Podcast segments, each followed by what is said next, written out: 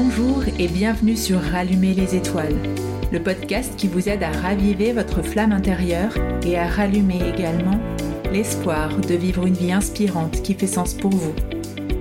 Je suis Louisa, l'hôte de ce podcast, et j'accompagne les personnes à comprendre qui elles sont afin de savoir où elles souhaitent aller. Si vous êtes en quête de sens, de pistes pour trouver votre cap, ou à la recherche de récits inspirants, de leviers pour dépasser vos freins et poser les pierres d'une vie plus épanouissante, vous êtes au bon endroit. Ici, pas de recette magique, mais de l'optimisme et des ressources pour vous aider à trouver vos propres clés, trouver votre voie, développer votre confiance et oser. Aujourd'hui, si j'ose moi-même porter ma voix et celle de mes invités, c'est pour permettre à chacun d'entre nous de nous reconnecter à un chemin aligné, en phase avec ce que nous souhaitons incarner dans nos vies Je vous souhaite une belle écoute de l'épisode du jour. Bonjour à tous, il s'agit ici de l'épisode 1. Mais peut-être êtes-vous passé à côté de l'épisode 0 placé en bande-annonce qui vous expliquera les raisons de la naissance de ce podcast et qui je suis. Je suis ravie de débuter ce premier épisode du podcast Rallumer les étoiles un 1er janvier. Déjà, pour commencer, bonne année 2023. Je vous présente mes meilleurs voeux de bonne santé, d'amour, de joie, de partage, de sérénité et de réussite dans tout ce que vous souhaiterez entreprendre. Que vous écoutiez cet épisode aujourd'hui ou dans six mois, cet épisode aura le mérite de commencer par le début, celui d'un constat. On se souhaite des vœux de bonheur, mais saviez-vous que nous ne sommes pas tous égaux face à notre perception du bonheur? Qu'est-ce qui, selon vous, fait le bonheur? Une bonne question que des chercheurs en psychologie positive ont creusée.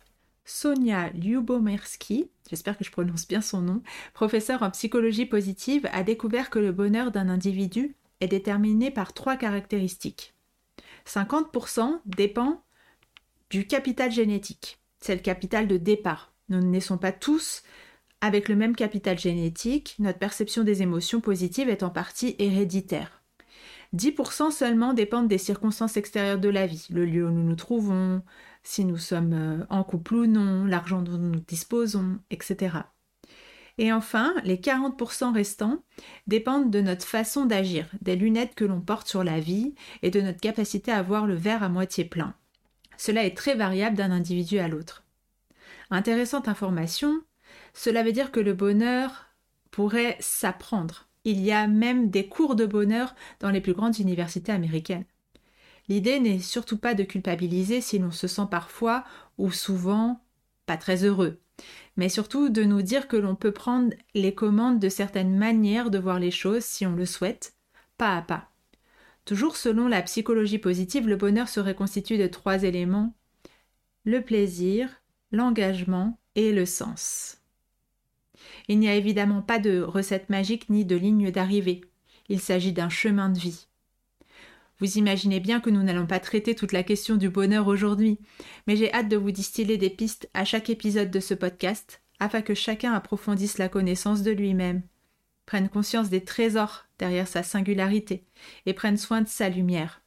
Je souhaite que chacun trouve son équilibre de vie, son alignement, sa manière d'être heureux, et que nous déployions nos potentiels au service de nous-mêmes mais des autres et de la contribution à un monde meilleur. Alors, nous voici dans une période de transition d'une année à l'autre, mais cela pourrait valoir aussi à toute autre période de transition dans nos vies. C'est le moment de nous poser pour un bilan, afin de regarder ce que nous avons retenu individuellement de cette année. Et pourquoi pas ensuite le faire également en famille ou au sein d'une équipe sportive, professionnelle, etc. Certaines personnes font leur bilan par domaine de vie. Euh, par exemple, santé, famille, euh, projet professionnel, finances, etc. En évaluant de 1 à 10 chaque domaine. C'est un exercice intéressant qui parfois permet de mettre en lumière que l'on néglige totalement un ou plusieurs aspects de sa vie, ce qui peut participer à un sentiment de mal-être parfois.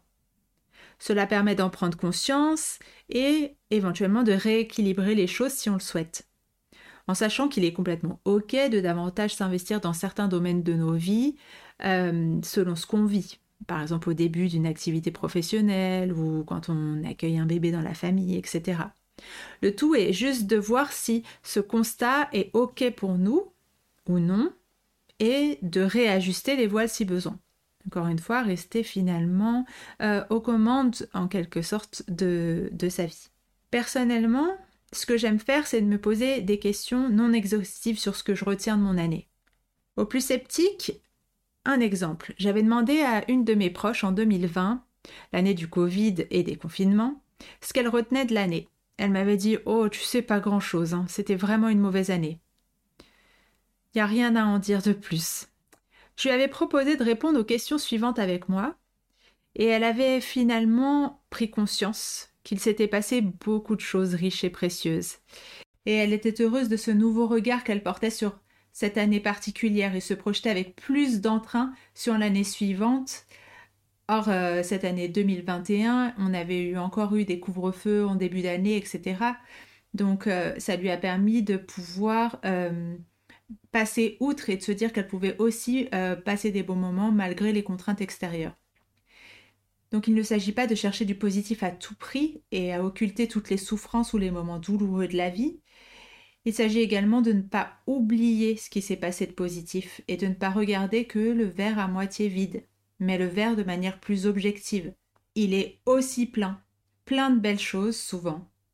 Et c'est un réel exercice que d'entraîner notre cerveau à voir aussi toutes les choses positives. Le genre de question que je me pose pour un bilan d'année, c'est pourquoi ou pour qui ressentez-vous de la gratitude? Quels ont été vos plus beaux moments. Qu'est-ce qui vous a ressourcé, fait du bien. De quoi pouvez-vous être fier Vos réussites, vos contributions. Qu'avez-vous appris? Quels enseignements tirez-vous de cette année? Quelles compétences avez-vous développées ou renforcées? Quelle force avez-vous déployée cette année? Qu'est-ce qui a été particulièrement désagréable ou source de souffrance pour vous cette année? Et qu'en retenez-vous?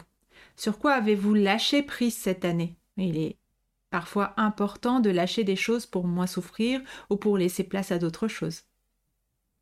Avez-vous fait de nouvelles rencontres importantes, renforcé des liens existants? Quelles valeurs avez-vous renforcées ou découvertes cette année? Ainsi, il s'agit là de focaliser aussi sur toutes les belles choses qui ont pu se produire durant l'année. Tout ce qui nous a fait grandir, tout ce qu'on a appris sur nous-mêmes, Faire un bilan contribue à prendre du recul sur l'année et observer les douze mois écoulés autrement.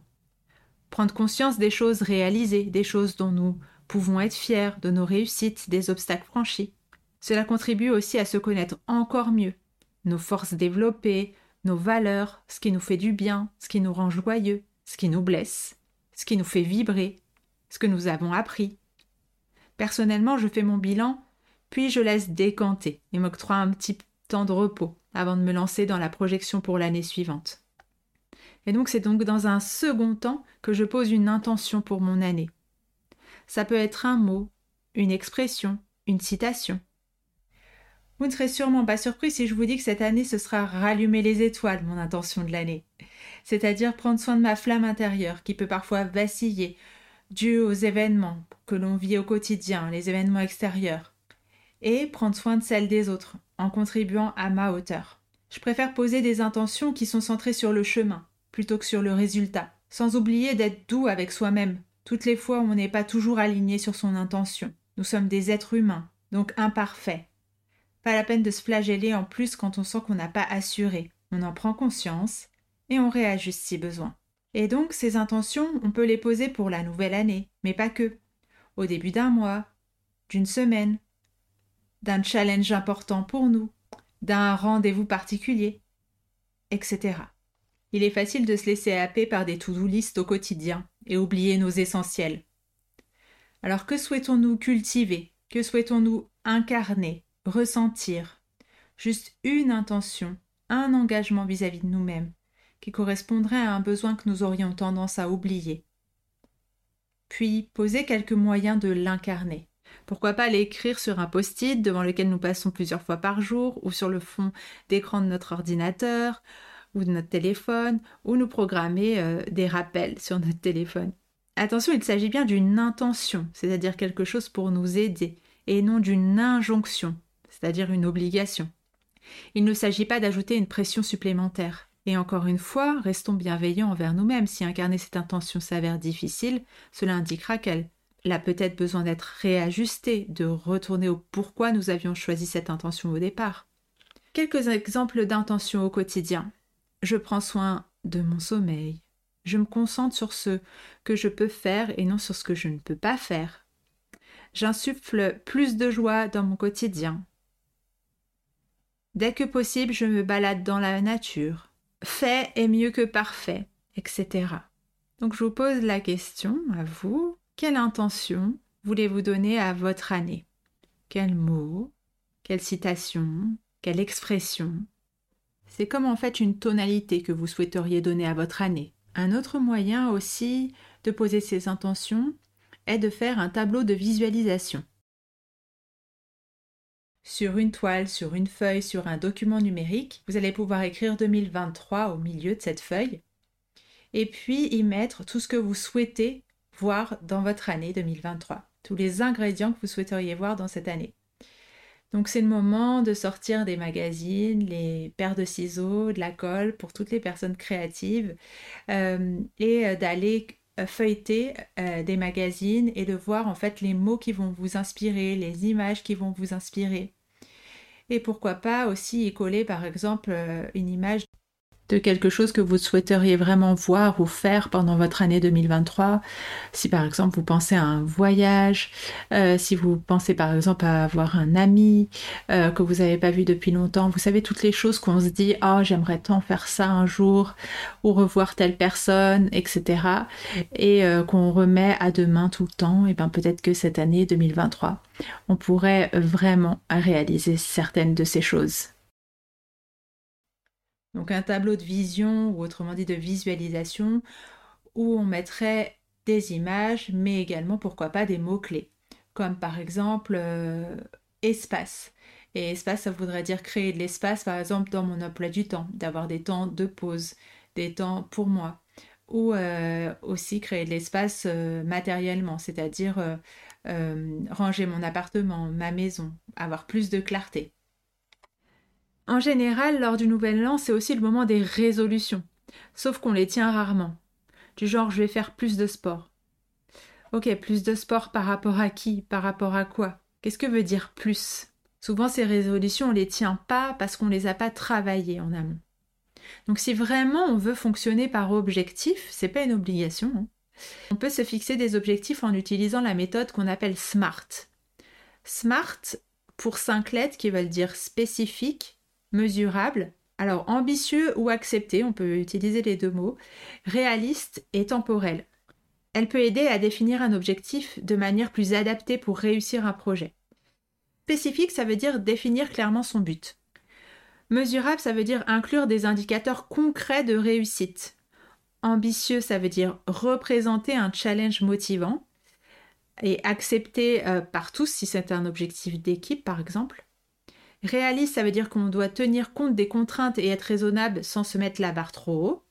Et temporel, ça veut dire préciser la date butoir ou un échéancier. Donc, un exemple de je veux me remettre au sport, euh, c'est pas un objectif SMART parce qu'il est trop flou rédigé ainsi. Mais si je le rédige de manière à dire je souhaite faire du sport une heure trois fois par semaine pendant un mois, là c'est un objectif SMART, c'est-à-dire que est-ce qu'il est spécifique? Oui. Est-ce qu'il est mesurable? Oui, parce qu'il est quantifié, donc une heure trois fois par semaine pendant un mois. Ambitieux, oui, parce qu'il représenterait par exemple pour moi un challenge. Réaliste, oui, parce qu'il convient avec mon emploi du temps actuel, ma condition physique actuelle, etc. Et temporel, oui, car il est quantifié, il y a une date fixée pour évaluer mon objectif. Donc fixer son objectif de cette manière, ça facilite la motivation, l'alignement et la cohérence, la focalisation sur les actions importantes et la mesure de ses avancées. Cette méthode est intéressante pour avancer pas à pas et réajuster son objectif si besoin. J'ajouterai quand même trois conseils. Déjà, formuler tous les objectifs à la forme affirmative. Donc de formuler de manière positive euh, est plus facile euh, à accepter pour notre cerveau. En amont, pour déclencher une motivation durable, il est important aussi de travailler sur le pourquoi je fais ça et s'y raccrocher régulièrement. Donc pourquoi je veux me remettre au sport de manière si régulière? Est-ce que ça va être pour maintenir mon corps en bonne santé? Pour maintenir mon niveau d'énergie? Pour évacuer mon stress?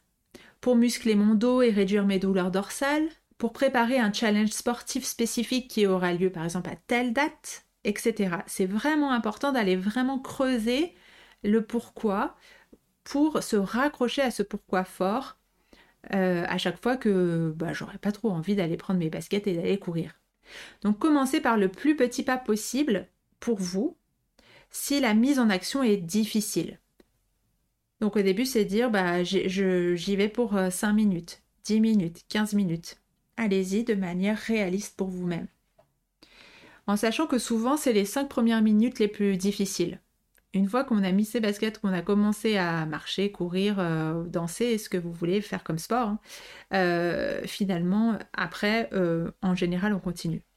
Et attention également à ne pas multiplier trop d'objectifs à la fois, parce que c'est le meilleur moyen de ne pas y parvenir. Donc en fixer un ou deux dans la sphère privée et un ou deux dans la sphère professionnelle paraît raisonnable. Au-delà, euh, voilà, à, vous de voir. Donc voilà, pour résumer, nous avons deux manières de faire notre bilan de l'année passée. La roue par domaine de vie et les questions. Puis trois manières de se projeter si on le souhaite dans l'année à venir. Poser des intentions, réaliser un tableau de vision, se fixer des objectifs SMART.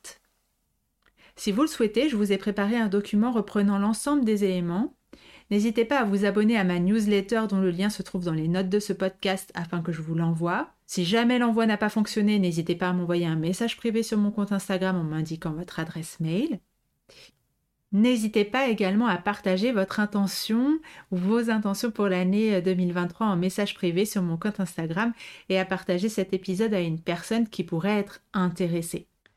Je vous renouvelle mes bons voeux pour l'année à venir L'épisode 2 arrivera très vite avec ma première invitée. Je vous souhaite un beau mois de janvier. Et voilà, c'est la fin de cet épisode. Si vous souhaitez soutenir le podcast, n'hésitez pas à mettre 5 étoiles ainsi qu'un commentaire sur Apple Podcast et à vous abonner sur votre plateforme d'écoute préférée. Par ailleurs, si vous souhaitez réagir ou échanger sur l'épisode du jour, je vous invite à me rejoindre sur mon compte Instagram Louisa Benjilali que vous retrouverez dans les notes de ce podcast. Je vous dis à très bientôt pour un prochain épisode.